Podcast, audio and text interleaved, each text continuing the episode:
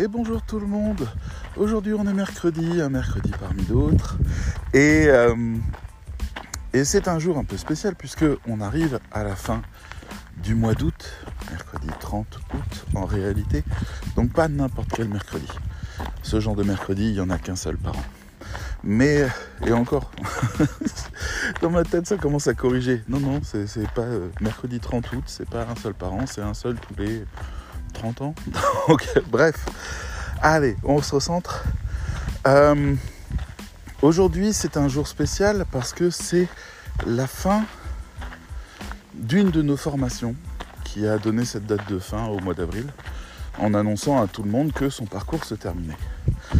Alors, c'est une formation qu'on a connue sous le nom de MFM, la meilleure formation du monde. Et pour ceux qui l'ont fait, euh, le nom a un lien affectif un peu particulier. C'est quelque chose d'un peu spécial, une expérience très unique, très inédite, qu'on a bâti ensemble. Donc quelque part, c'est pas n'importe quelle formation qui ferme, c'était une espèce de maison commune qui a tout fait pour tenir ses promesses. Et elle s'arrête et parallèlement à ça, commence le mois de septembre. Et le mois de septembre particulier puisqu'il va normalement, euh, si Dieu me regarde, coucou, je suis là, euh, finir par notre certification Calliope que nous allons passer, l'audit, prévu pour le 30 septembre. Donc euh, un petit peu de stress. C'est un audit qui dure une journée entière avec un technicien pointu qui vérifie l'intégralité des programmes, l'intégralité des parcours, l'intégralité des documents. Donc euh, beaucoup de pression parce qu'on doit changer vraiment l'architecture même de nos formations et aussi toute notre méthode d'organisation. Donc on passe d'une espèce d'époque de l'insouciance à une époque de, du professionnalisme j'ai envie de dire. Et j'avais envie de faire ce podcast pour vous raconter comment les choses ont évolué, mais qu'est-ce qu'on a appris surtout en chemin, en partant de l'idée qu'on allait faire la meilleure formation qui ait jamais été faite dans notre domaine et plus largement. Essayer de mettre toute l'innovation et toute l'énergie positive qu'on pouvait. Comment c'est devenu un échec? Comment il a fallu se réinventer? Et qu'est-ce que vers quoi on va aujourd'hui? C'est intéressant pour vous ce sujet-là parce qu'il vous offre la perspective de l'évolution d'une entreprise, de l'évolution d'une idée, de l'évolution d'un produit et de ses promesses. Et vous allez voir en fait que que ce soit pour votre carrière de rédacteur web ou que ce soit pour celle de vos clients, ou d'autres entreprises que vous tenez, ben, il y a une expression française qui me porte assez régulièrement quand je suis face un peu dépité à un résultat qui n'était pas celui que j'attendais, qui est 100 fois sur le métier, remettez votre ouvrage. Entendez par là le mot métier comme étant le métier à tisser ou le métier à coudre, c'est-à-dire l'appareil qui permet de coudre un vêtement. Et l'ouvrage en question, il s'agit d'un vêtement, d'une pièce. Donc c'est 100 fois sur la machine à coudre, remettez votre vêtement. Si on traduit ça autrement, moi il m'a fallu un peu de temps pour comprendre le sens exact de cette citation. Et c'est un, propos de, de, tailleur, de couturier, qui est là pour rappeler que on doit revenir sur notre travail et l'améliorer encore si on veut qu'il devienne quelque chose. On doit vraiment le remettre en question souvent. C'est c'est pas naturel, c'est pas intuitif. On n'est pas euh, on n'est pas toujours euh, euh, sûr que c'est le chemin qu'il faut prendre de remettre tout en question. Alors, je vais essayer de vous raconter le début de la MFM, son histoire, mais sans m'arrêter trop sur les détails, mais en me concentrant sur les points problématiques, les choses qui n'ont pas été comme on voulait qu'elles soient. C'est là où ça peut être un peu intéressant, mais je vais pas vous, vous saouler. C'est pas une pub, d'accord? C'est vraiment une réflexion ensemble sur l'évolution d'un produit entre la distance qu'il y avait entre sa promesse, ce qu'il était et la manière qu'il a de s'approcher, et comment, alors qu'il prônait la liberté absolue, il en vient aujourd'hui à souhaiter le cadre maximal pour toujours tenir la même promesse. Alors, on a commencé la MFM. Le point de départ, c'est janvier-février 2020. L'Australie brûlait et on n'était pas encore au courant qu'un virus allait nous confiner. Et j'étais très mal à l'aise avec un phénomène qui se passait dans mon métier. Je me sentais euh, dépositaire de quelque chose, je crois, j'en sais rien. En tout cas, il m'est arrivé cette prise de conscience de me dire euh, il y a trop de formations qui essayent réellement d'escroquer les, gens euh, sur le métier de rédacteur web, qui les forment mal, qui font des mauvaises promesses, qui euh, jouent sur des cordes sensibles dégueulasses et fait par des incompétents réels, des gens qui ont même pas deux mois d'expérience et qui n'ont rien vu de ce métier et qui l'enseignent comme on leur a enseigné, c'est-à-dire qu'on avait des formations qui donnaient des formateurs quasiment. On était arrivé à un point où on avait évalué qu'il y avait plus d'une trentaine de formations de rédacteurs web, euh, dont très peu en fait étaient certifiés ou dignes d'intérêt, mais vraiment très très peu. Euh, à l'époque, il y en avait peut-être une qui était à peu près valable. Les autres, euh, à mes yeux en tout cas, et du métier que je faisais, étaient très inférieurs. Mais vraiment, c'était, ils formaient des gens que mon agence refusait. Donc voilà, je me dis c'est pas normal. Normalement une personne formée, bah, je devrais pouvoir l'apprendre et puis euh, et puis travailler avec elle en tant que freelance. J'avais une agence freelance qui euh, faisait des partenariats avec des, des freelances justement et qui composait ses équipes de cette manière-là. Donc c'est un peu comme une île au milieu de l'océan où tous les bateaux pouvaient venir s'amarrer en quelque sorte, si je reprends ma métaphore de capitaine. Donc en fait, je rejetais 95% des propositions qui étaient faites euh, parce que c'était médiocre. On était sur quelque chose de médiocre, pas parce qu'ils écrivaient mal, mais parce qu'ils ne comprenaient rien aux raisons même d'écrire. Ils ne savaient pas à quoi ils servaient. Ils écrivaient les textes qu'on leur disait, donc c'était beaucoup plus proche de la dictée ou, de, de la rédaction, dans le sens scolaire du terme, que de la communication qui était mon métier. Donc j'ai eu l'idée de faire une formation en me disant, euh, moi je faisais déjà une formation à côté qui était une formation avancée pour les rédacteurs et qui marchait, voilà, j'avais eu 30, 40 élèves, ça s'était à peu près bien passé, donc je continuais un peu sur ma lancée avec l'idée de faire progresser cette offre-là. Et puis je me suis dit, mais en fait, ce qu'il faudrait, c'est vraiment euh, qu'il existe une formation qui mettent ce que j'appelle le pied à l'étrier, c'est-à-dire qui, qui enseignent à n'importe qui les fondamentaux. Les fondamentaux du spirit du rédacteur web, pas les fondamentaux de la technique. La technique, on la trouve en trois clics, hein, c'est pas un problème. Vous avez des formations sur Udemy qui font le boulot pour 10 euros. Il n'y a, pas besoin de moi pour dire comment on fait une balise ou comment on enrichit un texte. Ça, c'est pas quelque chose d'utile. Toutes les informations sont parfaitement disponibles. Non, c'est le spirit, le sens même du métier.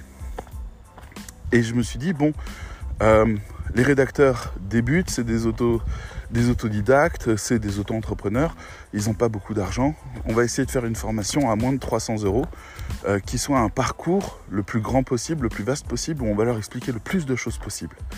Et point. pas, autre chose. C'était ça l'idée. Donc, euh, je me suis dit, il faut que ce soit plébiscité par un public il faut qu'il y ait du monde qui soit là tout de suite. Il faut que le signal soit fort si on veut réussir à, durer dans le temps par rapport à ça. Donc, ce que j'ai fait, c'est un crowdfunding où j'ai invité les gens à payer 100 euros pour avoir le droit à cette formation qui allait en coûter 300 une fois terminée. Je l'ai lancé et donc on a réussi en un mois à rassembler 10 000 euros que j'ai investi entièrement dans l'infrastructure et surtout dans les contenus, puisqu'il y a eu 7 à 8 rédacteurs qui ont écrit tous les contenus. J'ai interrogé tous mes copains qui étaient, euh, enfin qui sont euh, des personnes représentantes de différents métiers, euh, qui sont des personnes influentes, connues. Donc j'ai rajouté encore des vidéos d'échanges que j'ai eu avec eux. On était confinés à l'époque, j'étais bloqué en Bretagne et, et donc pendant trois mois quasiment, j'ai travaillé au développement de tous ces contenus. Ça a été un énorme boulot, euh, vraiment colossal, pour finalement livrer quelque chose qui me semblait être la bonne chose. Les élèves ont commencé à faire cette formation, ils l'ont appréciée, et puis il y a eu des plaintes parmi eux. Ouais, à quoi ça rime de parler d'une formation s'il n'y a pas d'exercice? Moi je me disais, mais pour 300 euros, je peux pas faire des exercices. C'est pas possible que je prenne euh, du temps pour corriger 100 textes, euh, peut-être plusieurs fois dans le parcours pour ce prix-là. C'est impossible. je, ne vois pas. J'ai une agence à côté, j'ai d'autres choses, et puis surtout, je gagne rien. Enfin, c'est pas le bon tarif. Euh, pour 1000 euros, je veux bien faire tout un accompagnement, mais 300. Donc après, j'ai fait mes petits calculs de probabilité en me disant combien de personnes parmi les 100 qui sont là seraient intéressées pour faire pour apprendre vraiment le métier. Et j'ai eu l'idée de rajouter quatre challenges, qui étaient donc quatre exercices qui se faisaient en binôme et qui prenaient à peu près un mois chacun, euh, parce que plusieurs rendez-vous, etc. En me disant, il y aura peut-être que 20% euh, des gens qui feront ces challenges-là. Les autres vont juste lire et repartir, comme ça arrive souvent. Euh, et ils seront satisfaits ils n'auront pas besoin d'aller jusque-là. Donc je me suis dit, ben là, à ce moment-là, autant faire quelque chose d'ultra fort. Vraiment, que ça relève d'une grosse expérience ultra forte. Et euh, on a créé ces quatre challenges. Donc il y en avait un qui travaillait sur la relation client, un autre qui travaillait sur les marques, un autre qui travaillait sur la définition même de, son identité à soi, identité commerciale, et puis une autre qui était euh, une espèce d'exploration justement autour de la question de la prospection et ça finissait par un certificat parce que la personne avait atteint un niveau qui permettait de... Voilà, donc c'était l'idée de si vous voulez le certificat, il y a ces cinq étapes à passer et puis ça roule. Oui, j'ai lancé ça en me disant que ça serait bien et ça a été très bien. Il n'y a pas eu trop de débordements, mais on a tombé sur le premier problème. Le premier problème, c'est que euh, parce que il n'y avait pas suffisamment de gens qui faisaient ça correctement, ou parce qu'il n'y avait pas suffisamment d'entrée d'argent, je n'ai pas pu déléguer ces choses-là, donc j'ai dû les assurer moi-même.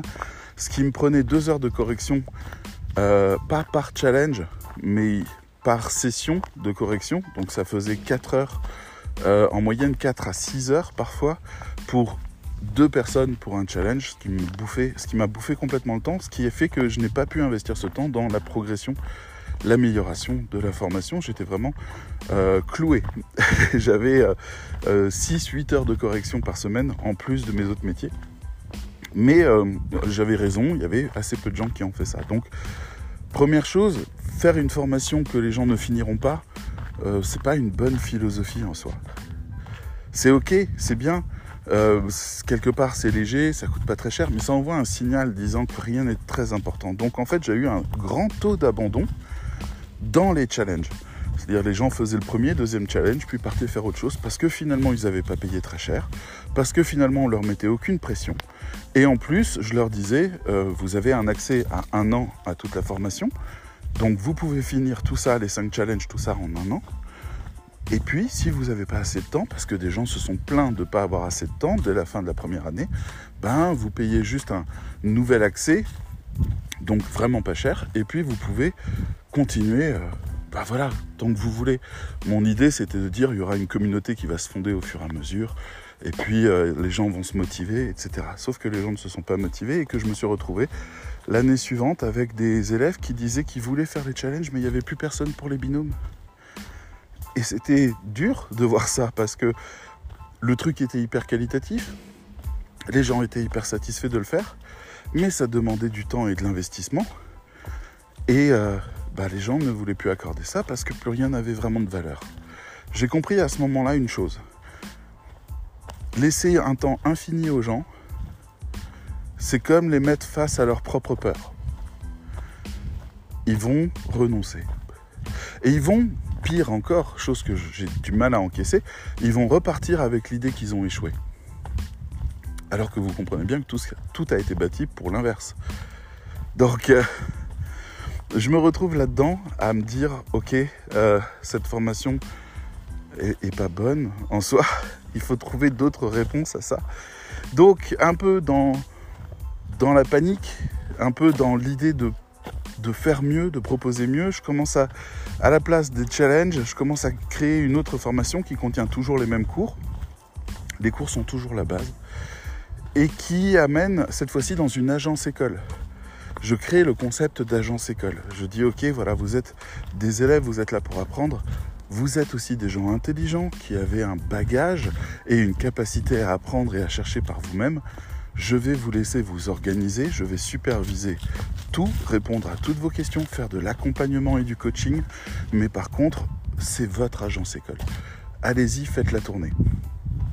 Ça, c'était la deuxième idée. Donc, nouvelle formation qui arrive, agence école, qu'on appelle par la pratique parce qu'on s'est rendu compte que ben, les gens apprenaient bien mieux avec ça. J'ai eu un, coup de fil d'un client qui avait embauché un de mes élèves qui avait prétendu avoir fini la formation et eu le certificat alors qu'il s'était arrêté au challenge 3 ou 4, je sais plus. Et euh, le client était euh, bah, dépité, il me disait euh, il est gentil mais ok il comprend des trucs mais il sait pas faire le boulot. Il a quasiment jamais écrit en fait. C'est presque la première fois qu'il écrit, c'est quoi l'histoire? Je croyais qu'il était formé.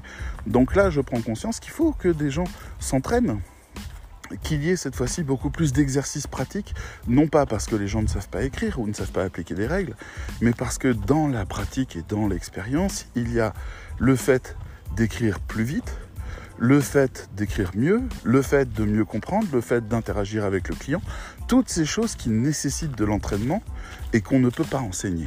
L'expérience est primordiale. Donc, on crée l'agence école en réaction à ce commentaire-là et au fait aussi que finalement trop peu de gens vont au bout de la formation. L'agence école, de nouveau, même philosophie. Vous pouvez... Euh, zut, j'ai perdu mon chien. Ah si, là voilà. On va dans le sens. Euh, vous pouvez... Euh, et hop là. Euh, vous pouvez rester autant de temps que vous voulez. Et en plus, on vous reverse 70 ou 75% des bénéfices, enfin pas des bénéfices, du chiffre d'affaires, est reversé à l'élève qui me fait des factures comme si on était une agence. Donc ça, ça relève de mon ancien métier qui était Séomantique, une agence éditoriale collaborative. Donc, je vais dans ce sens-là et je commence à proposer ça. Il y a pas mal de gens, des élèves justement qui étaient dans la première formation, qui payent un petit supplément d'accès pour pouvoir arriver là. Bon, très bien, on commence, ça va à peu près bien, et puis à un moment donné, plus de contrat. Ça arrive à tout le monde, il n'y a plus de contrat. Donc je me dis, hey, c'est le moment de créer une, euh, une, comment dire, un cours supplémentaire gratuit intégré dedans sur la prospection. Je vais leur apprendre à prospecter. Là, ça sera parfait. Non seulement ils prospectent, mais en plus ils font les contrats. Ils vont apprendre les deux côtés, ça va être très bien. Alors la prospection, qui a duré trois mois, n'a mené à aucun résultat. Et pourtant, le travail était bien fait, les mails étaient bien envoyés. Il y a eu on, on travaillait que sur les mails, il fallait qu'on passe après à d'autres techniques de prospection au fur et à mesure, mais on n'a jamais obtenu un résultat correct sur les mails. Résultat, pas les mails. Les mails étaient tout à fait corrects et sympathiques, bien faits, bien travaillés.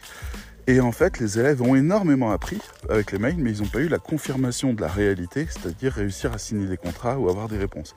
Vers la fin, ils commençaient à avoir des réponses négatives un peu construites de gens qui les trouvaient sympas, qui avaient envie de discuter avec eux. Donc parfait pour moi. C'est un bon résultat, mine de rien. Mais c'est vrai qu'on n'a pas réussi à décrocher des choses. On a, on a envoyé quasiment 1200 mails par mois. Non, par semaine, pardon. 1200 mails par semaine.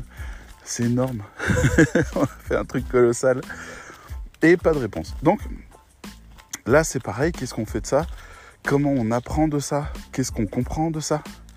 Ben, on doit se remettre en question aussi par rapport à ça et se dire d'abord il n'y a pas de fin donc ça fait que même les contrats parce que moi je continue à avoir des contrats via l'agence que j'avais avec des clients qui sont toujours fidèles et toujours euh, convaincus de notre qualité de travail.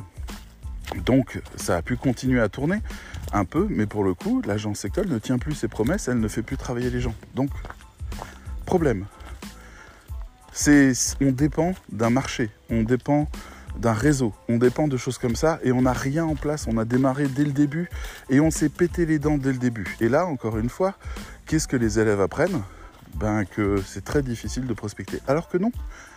Non, ça demande juste du réseau, de la méthode, de l'apprentissage. Mais c'est pas difficile, c'est pas le bon mot. Il faut plus de méthodes, plus d'organisation que ce qu'on a fait. Là, on y allait un peu brut. Donc on a un résultat qui n'est pas interprétable par les élèves, etc. Par contre, les élèves, une chose à dire là-dessus, euh, la qualité de ce qui sort en termes de produits, l'organisation qu'ils ont du côté rédaction est fabuleuse, mais vraiment fabuleuse. c'est niveau de ce que je sortais dans mon agence qui était réputée pour être une des meilleures. Donc, fabuleux. Vraiment ravi. Et des gens de tout horizon, je sais que c'est un peu bizarre de le dire mais il faut quand même le dire pour que ça rentre un peu dans la tête. On travaille avec toute la francophonie, on a des gens de tous les pays d'Afrique et de tous les pays d'Europe et aussi du Canada. Et, euh, tous ces gens-là travaillent et se coordonnent ensemble à merveille et, euh, et occupent tous les postes à merveille. Voilà, juste j'avais envie de le rappeler parce qu'il reste encore des préjugés et que non, non, non, non, c'est juste une question de formation en fait, c'est pas une question d'autre chose. Voilà, formé, tout le monde est fantastique. Point. Donc, euh, donc voilà, cette agence école n'en finit plus de ne pas finir et offre de moins en moins et déçoit. Et je reçois des messages d'élèves qui disent être déçus. Alors, c'est pas facile quand on essaye de faire le meilleur, quand on essaye de produire le meilleur, donc ça marche pas très bien. Alors je réfléchis encore et je me dis bon, la MFM avec ses cinq challenges, euh, avec son temps infini, avec euh, sa liberté de faire les challenges ou non, avec sa nécessité d'être en binôme, euh, finalement bloque les gens et les décourage. Même si ceux qui le font, vous voyez un peu le biais du survivant, ceux qui font les challenges vous disent Ah, mais c'est fabuleux, c'est génial, j'apprends tellement, j'ai compris tellement de trucs, ça change tellement ma vie et ma vision, c'est génial. Mais ça, c'est ceux qui le font. Et on regarde de l'autre côté et on voit que 90% des gens ne le font pas ou ne vont pas au bout. 250, 300, 400 élèves prennent cette formation et toujours très peu font les challenges. Donc les challenges ne marchent pas. Alors, en avril, là, de 2022, on lance quelque chose d'autre. On se dit, hé, on va cumuler un peu tout ce qu'on a appris et on va essayer de faire un truc bien. On va proposer une formation en six mois. Début, fin, six mois. Et en six mois, on va reprendre le programme qui était prévu dans les challenges, on va l'enrichir de d'autres choses qu'on a appris via l'agence école et on va proposer une nouvelle formation. Pour la lancer, on va la financer. Donc, il nous faut des élèves. Il nous faut des gens qui sont prêts à investir. On fait un tarif moitié prix. Elle va être vendue 1000 euros. Elle est vendue que 500. On fait un tarif équitable. Ça, c'est le truc qu'on fait dès qu'on peut et à chaque fois. Euh, qui est un tarif spécial Afrique pour rendre justement la formation, même si elle est plus du tout rentable, euh, pour la rendre accessible aux gens d'Afrique qui veulent changer et qui veulent s'offrir une vraie formation qualitative dont ils n'ont jamais les moyens. Il faut vraiment se rendre compte de ce qui est proposé dans les pays comme le Burkina Faso, le Bénin ou euh, Madagascar, pour ce que j'en connais. les programmes de formation qu'on vend là-bas pour devenir rédacteur web, c'est médiocre, c'est au-delà de médiocre, c'est suicidaire. Vraiment. Et euh, je veux offrir quelque chose là-dessus parce que je peux. Pas parce que je dois, mais parce que je peux et que toute personne qui peut devrait faire quelque chose. Parce que voilà, donc on a un tarif équitable là-dessus et rentre donc à peu près 60% euh, de Français et 40% euh, qui viennent d'Afrique et notamment aussi euh, de Suisse, d'Espagne, euh, de Suisse, de Belgique et, euh, et, un peu de Canada. Donc on a tout ça qui rentre, ça fait qu'à à peu près 35-40 personnes qui rentrent. on arrive à financer, on a assez d'argent pour pouvoir développer ça, c'est-à-dire se consacrer à cette formation pendant les six prochains mois, qu'elle soit suffisamment rentable pour payer les différents postes, les différentes actions, les différentes choses qu'on va mettre en place. C'est bon, on rajoute même quelques cours on développe quelque chose de nouveau. On a une idée à ce moment-là qui est folle, mais qui est basée sur pourquoi les gens abandonnent, qu'est-ce qu'on peut faire pour que les gens n'abandonnent pas la formation? Non pas qu'elle est mauvaise, ou qu'elle est difficile, ou qu'elle est intenable, ou que je suis insupportable, mais juste perte d'intérêt. Donc comment on peut créer de l'intérêt? Et là, on a cette idée, une première encore une fois, parce qu'on cherche des solutions, de raconter une histoire. On se dit, et si jamais euh, on a une expression chez nous, c'est que les, les rédacteurs sont des capitaines, c'est-à-dire capitaines de leur propre navire et de leur propre destinée. C'est une manière de leur rappeler qu'ils sont entrepreneurs et qu'ils doivent penser comme des entrepreneurs. Donc, on va dans ce sens-là et on dit imaginons une histoire avec des capitaines rédacteurs. Et on commence à développer une histoire avec une mythologie, avec un univers un peu à part. Moi, j'ai été pendant longtemps dans le domaine du jeu de rôle, professionnellement. Euh, raconter des histoires, ça a toujours été quelque chose qui m'a plu et où je me suis senti capable de le faire. Donc je me suis dit, viens, on développe, je dis ça à Fleur, qui m'a dit, t'es sûr? Viens, on développe une fantastique histoire euh, qui va se passer dans un endroit inconnu, que les gens vont explorer, à la recherche de quelque chose qui leur donnera un pouvoir de légitimité dingue, une espèce de, Graal absolu. Et pour ça, ils vont rencontrer plein de gens qui vont leur apprendre plein de choses et qui vont leur lancer des défis régulièrement, un peu comme Professeur Layton, vous voyez le principe? Si vous connaissez le jeu, c'est-à-dire euh, vous marchez dans la rue, vous rencontrez quelqu'un, il vous dit Ah tiens, j'ai une énigme pour toi, et pas vous avez une énigme à résoudre. Donc nous, on veut pas faire un truc comme Professeur Layton qui sur euh, une histoire arrive à vous coller 300 énigmes, ça fait beaucoup quand même, on passe sa vie à résoudre des problèmes alors qu'on voudrait connaître l'histoire.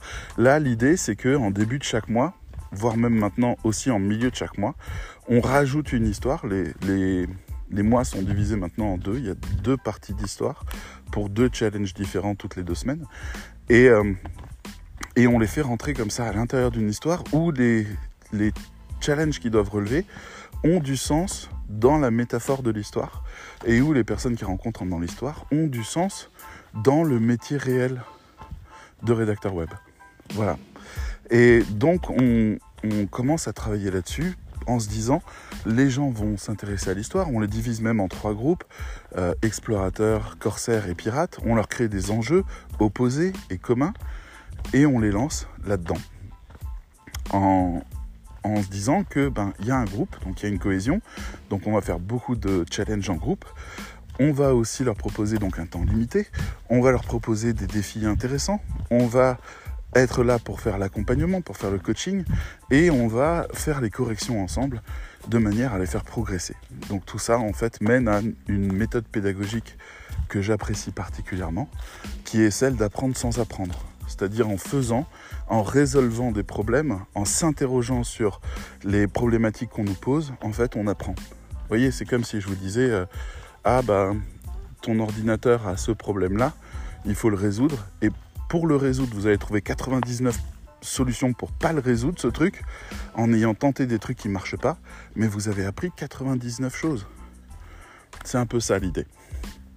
Parce que c'est beaucoup plus ludique et que c'est aussi, en termes d'apprentissage, le niveau le plus profond d'apprentissage, niveau 6, par rapport à niveau 1, apprendre par cœur et réciter, etc. Donc le niveau 6, l'articulation des concepts en vue de résoudre un problème, est ce qu'il y a de plus profond. Donc on, on, est à fond toujours sur notre promesse de la meilleure formation du monde, on travaille toujours là-dessus. Et là, encore une fois, ben c'est pas parfait. On pourrait croire que c'est parfait à ce moment-là, que tout le monde se lance, que c'est passionnant. C'est pas parfait. On a d'abord un taux d'abandon. D'abord, on note un problème technique qui est que beaucoup de gens d'Afrique, notamment, euh, n'ont pas de réseau euh, technique suffisant pour pouvoir participer au live avec nous ou pour pouvoir participer au live d'équipe, c'est-à-dire en visio. Euh, ils doivent payer leur forfait, ils doivent aller dans des hôtels, ils ont le droit à des petites connexions, c'est un peu faible.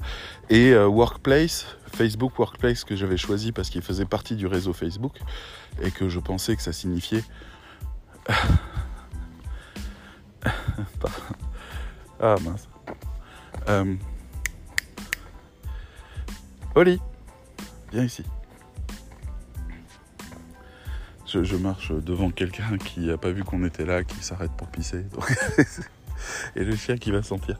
Oli, ici tout de suite, reste. Viens ici. On va le laisser un peu partir, ce gentil monsieur euh, qui fait sa promenade matinale. Euh, on va essayer de pas trop le déranger. Donc oui, euh, on, a déjà un problème technique qui fait que des gens ben, perdent leur connexion ou autre. On a des, problèmes euh, euh, d'implication aussi, parce qu'il y a des gens qui justement ont des connexions euh, ben, pas permanentes, un peu intermittentes. Ils doivent se déplacer pour se connecter, ou ils doivent euh, ils ont des coupures ou ce genre de choses. Et la conséquence, ben, c'est qu'ils ne peuvent pas participer autant que les autres, faire les exercices autant que les autres, donc je ne peux pas leur en demander autant. Ce qui mène de nouveau à un taux d'abandon. Des, personnes que je voulais le plus euh, voir participer, à savoir justement les personnes d'Afrique. Donc il y a, on, passe d'une trentaine de personnes qui sont, euh, enfin d'une quinzaine qui sont actives à, peut-être cinq. Donc je note ça, il faut que je trouve une solution à ça. Euh, parce que je ne veux pas que ça arrive. Euh, il y a de l'autre côté des gens aussi qui ont des aléas de la vie, ça arrive.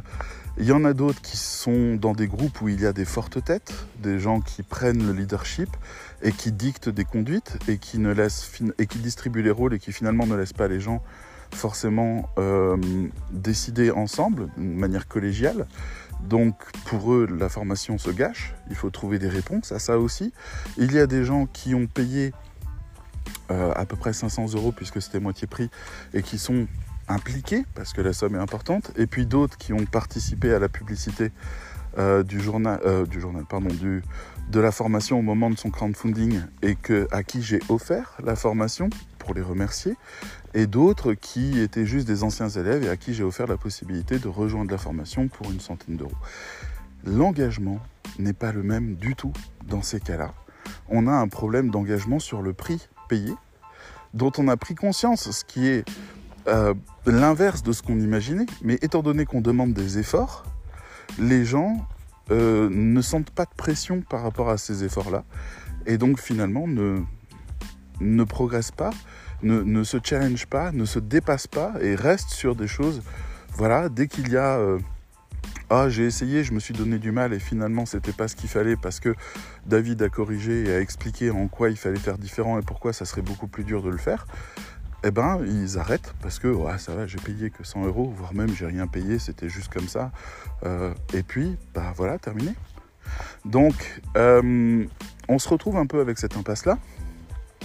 Et euh, donc, bah, je dois restructurer. C'est là où, dans le raisonnement, toujours avec Fleur, en débattant de la situation et en analysant chacun des problèmes remontés, on s'est rendu compte que ce qu'il nous fallait, c'était Calliope. Donc on est parti vers Calliope. Lily Lily, je te parle, viens. Et Calliope, euh, c'est pas ce qu'on croit. Au début, je pensais, moi, comme tout le monde, que Calliope, c'était euh, extrêmement rigide, extrêmement carré, extrêmement fermé. Euh, voilà, avec des objectifs clairs, avec des gens qui viennent surveiller votre programme, qui viennent checker la qualité de vos enseignements, etc.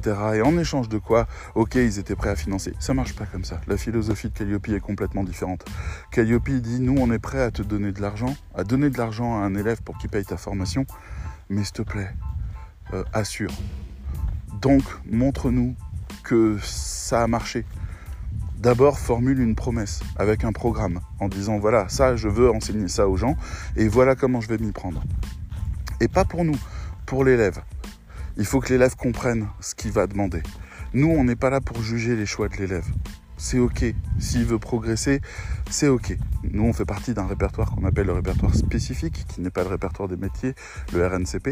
Et euh, donc dans le répertoire spécifique, on peut enseigner un peu tout et n'importe quoi du moment que c'est quelque chose qui aide au travail, à l'activité professionnelle, etc. Donc nous, on rentrait là-dedans.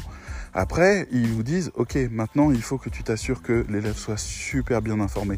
Il faut que tu t'assures que l'élève suive. Il faut que tu t'assures que l'élève comprenne. Il faut que tu t'assures que l'élève progresse. Mais je suis OK avec ça, c'est la définition même de mon métier. Et quand on dit, d'accord, mais est-ce que je peux raconter une histoire en même temps? Calliope dit, je m'en fous. Ouais, d'accord, est-ce que je peux faire une agence? Et ils vont travailler dedans?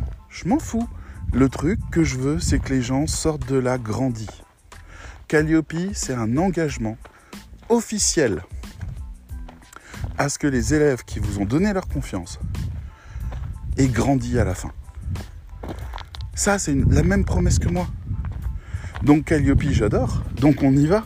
Parce que pour le coup, Calliope me dit Ah bah pap, comment ça en illimité? T'es fou? Ça veut dire que les gens ils vont jamais finir? Ça veut dire qu'ils vont se décourager et partir T'arrêtes ça tout de suite. Tu vas faire tout ce qu'il faut.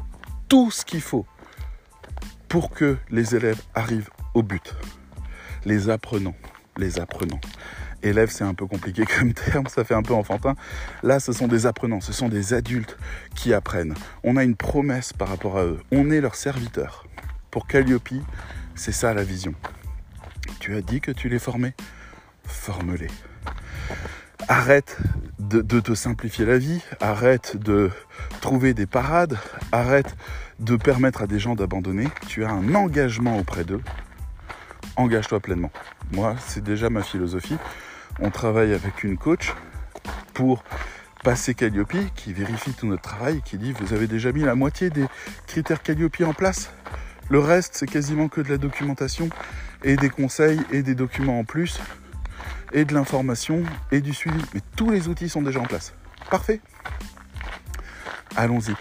Et ça fait que justement là, on peut commencer à créer des formations redoutablement efficaces. Des formations qui, checkent toutes les cases de l'engagement. Un exemple, les formations vont changer de prix.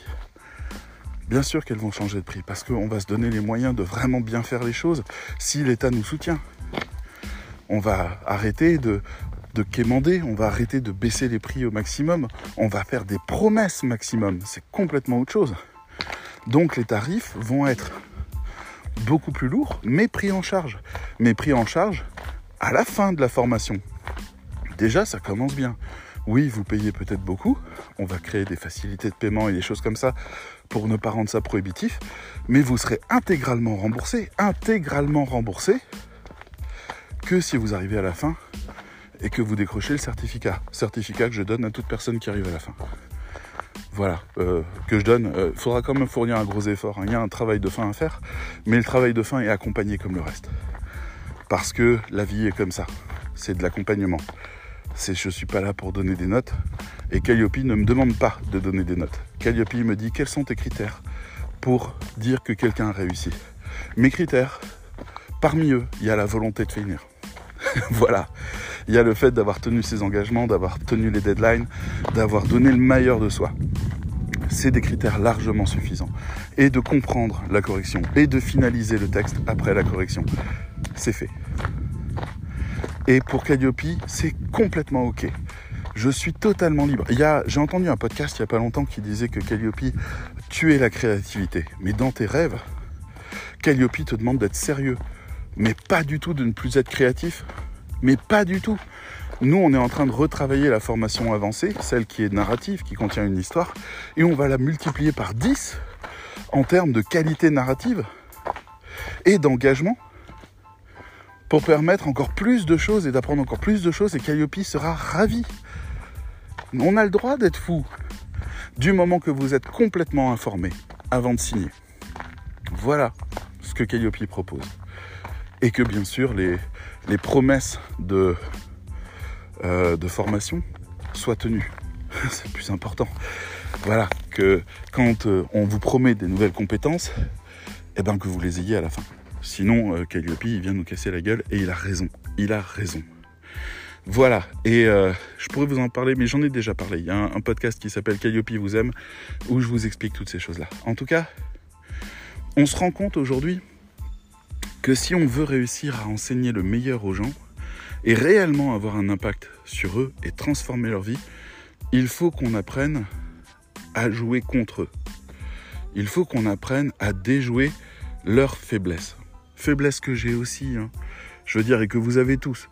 À partir du moment où vous avez un seul livre dans votre bibliothèque que vous n'avez pas encore lu, vous avez la même faiblesse parce que vous avez donné de l'argent à quelque chose que vous n'avez pas consommé et que vous gardez là en attendant, ça procrastine, vous attendez des jours meilleurs. Mais c'est là. Si vous étiez parfaitement honnête, vous jetteriez la trois quarts des livres que vous avez achetés et que vous ne lirez jamais, parce que de toute façon, ils prennent de la place pour rien et ils ne sont que des promesses qui ne seront jamais tenues, ce qui en plus joue sur votre, euh, euh, perception de vous-même, je vous le dis. Hein. Donc voilà, Marie Kondo, elle dit jette, hein, et elle a raison. On essaye de rester dans le présent et dans ce qu'on sait faire. Donc là, ce sera un engagement fort avec des rendez-vous forts, avec des cours précis, avec des intervenants précis, avec des moyens techniques nouveaux, et etc. etc. Et là, on peut s'éclater vraiment. Là, on peut faire vivre des expériences de dingue à partir du moment où l'élève comprend que ça n'est pas euh, le club med, que ça n'est pas qu'est-ce que je fais aujourd'hui, je vais à la plage ou je vais faire des activités? Non, non, non, ça n'est pas le club med, c'est une aventure, tu n'as pas le choix, tu dois aller au bout. Si tu n'y vas pas, tu perds.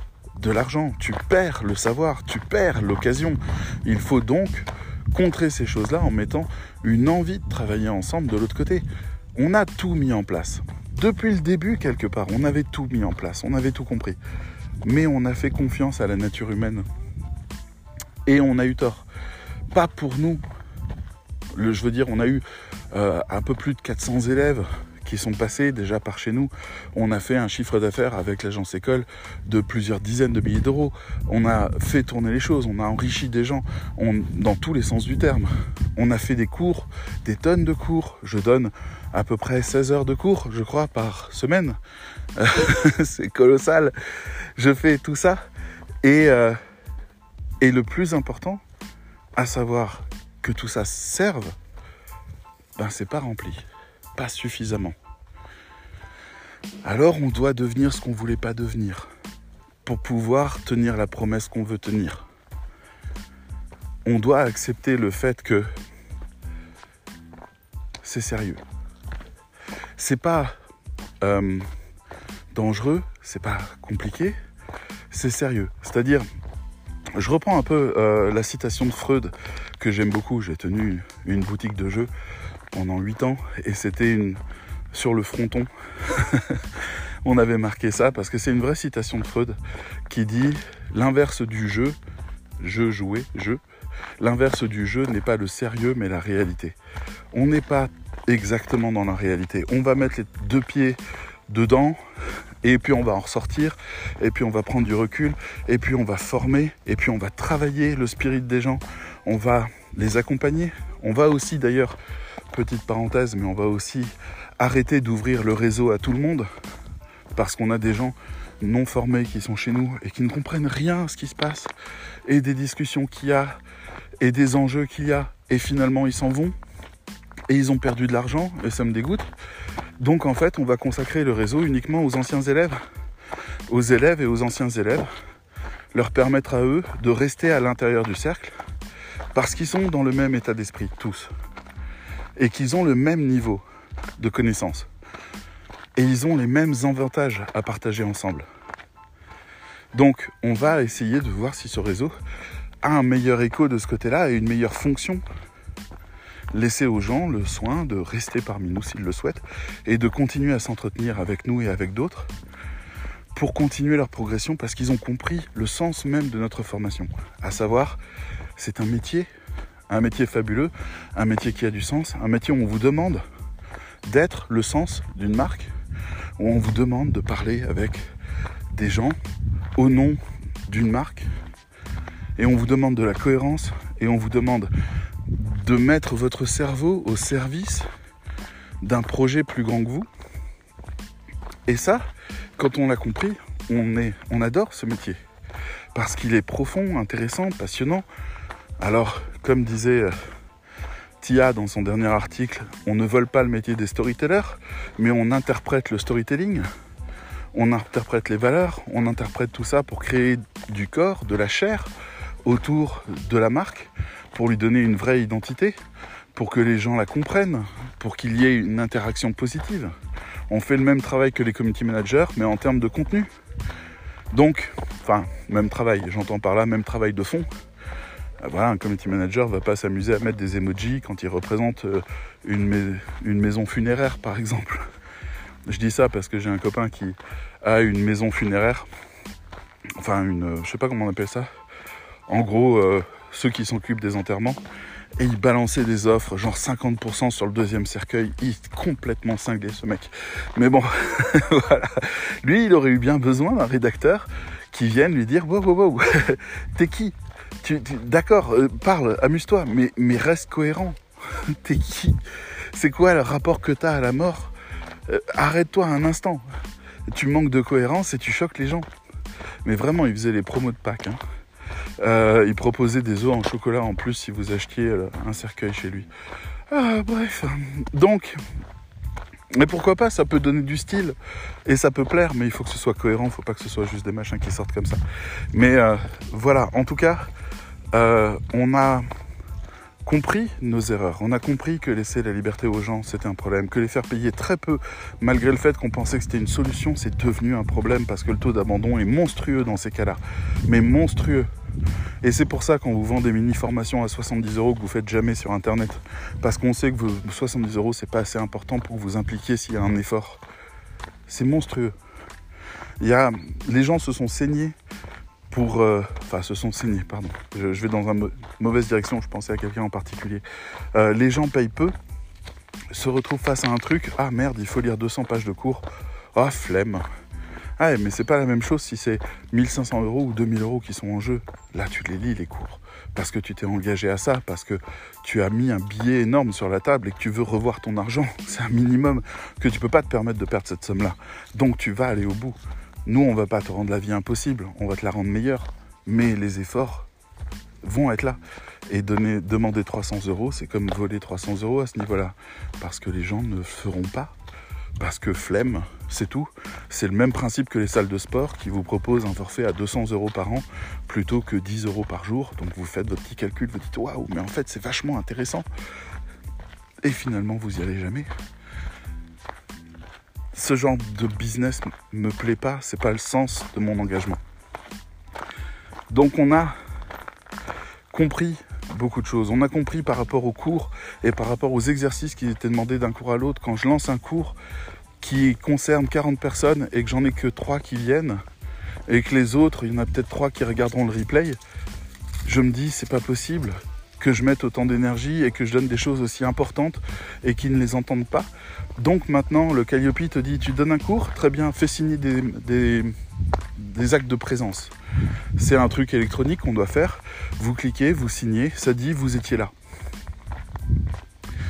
Ouais, Calliope veut être sérieux, je veux être sérieux aussi, je veux des élèves qui prennent ça au sérieux aussi, c'est normal. Aucun élève n'est méchant. Aucun élève euh, s'en fout. Aucun élève me méprise. Pas du tout. C'est pas du tout, du tout, du tout mon propos. Mon propos, c'est que la formation ne fait pas partie de leur priorité.